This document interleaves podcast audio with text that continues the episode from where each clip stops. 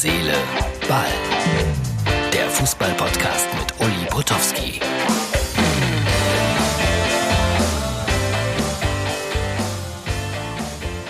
Ausgabe Nummer 236 vom 10. Äh, April 2020.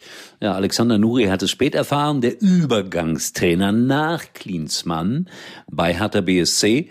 Und dann hat er es irgendwann doch mitbekommen. Er ist raus aus der Nummer und der neue Trainer von Hertha BSC heißt Bruno Labbadia.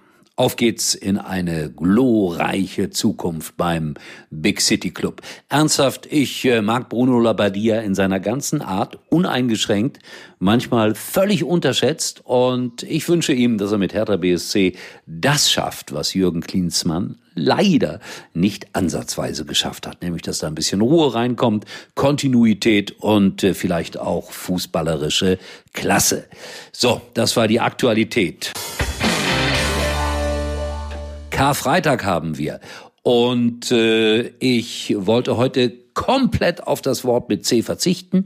Tue ich auch. Ich erzähle euch stattdessen lieber eine Geschichte, die ich vor ungefähr boah, 10, 11, 12 Jahren erlebt habe.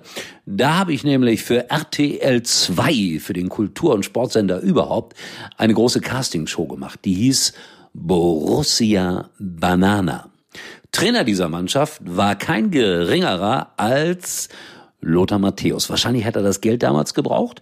Und äh, die Aufgabe bestand darin, in 14 äh, Ausgaben eine Mannschaft zu formen, die gegen den FC St. Pauli spielen sollte.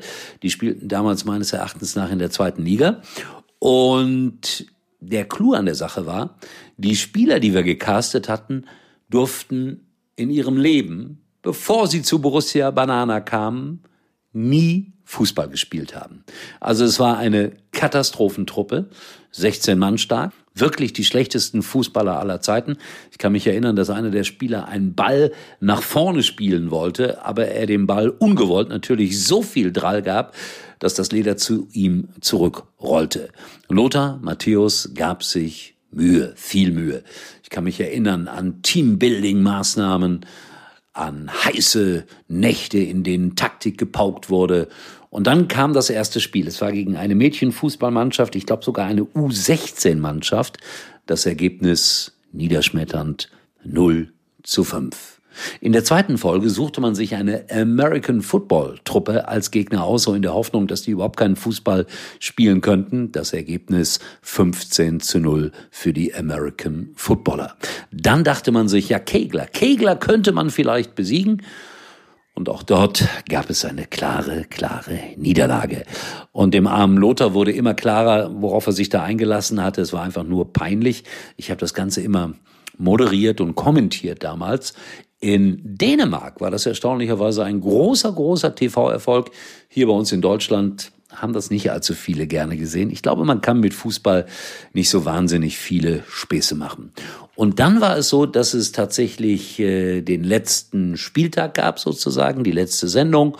Und das Highlight sollte nun sein, ein Spiel gegen den FC St. Pauli. Aber es war klar, das geht gar nicht. Also hat man gegen die alten Herren von St. Pauli als Vorspiel am Millern-Tor agiert. Und man hat also irgendwie die Jungs vier Tore schießen lassen, großes Gebrüll, großes Gejuchse. Es war trotzdem peinlich. Die alten Herren gewannen, glaube ich, neun zu vier, obwohl man Borussia Banana fleißig, fleißig trainieren ließ. Es hat eine Menge Geld gekostet mit Lothar Matthäus an der Spitze, aber gebracht hat es letztendlich nichts. Ja, was man so alles gemacht hat im Leben. Und es gab sogar eine CD mit einem Borussia Banana Song und, und, und. So, das ist mir heute irgendwann eingefallen. Viel so vom Himmel. Borussia Banana. Das war die Geschichte davon. In diesem Sinne, äh, schön, dass wir ohne C ausgekommen sind. Wir hören uns wieder. Selbstverständlich äh, morgen. Achso, eins wollte ich noch loswerden. Herz, Seele, Ball ist natürlich auch wieder zu Gast bei Ulis Nightcall. Gibt es am kommenden Montag live, tatsächlich live, aus dem Kellerstudio von muxx.tv. Erstmals in Zusammenarbeit mit Westerwald TV oder WWTV und TV mittelrein. Also wir werden größer, wir haben mehr Reichweite und ich lade euch ein, am Ostermontag 22 Uhr live dabei zu sein. Darauf werde ich jetzt noch mehrfach hinweisen in den nächsten Tagen. In diesem Sinne, tschüss, bis morgen, euer Uli. Uli war übrigens mal Nummer 1 in der Hitparade. Eigentlich können Sie jetzt abschalten.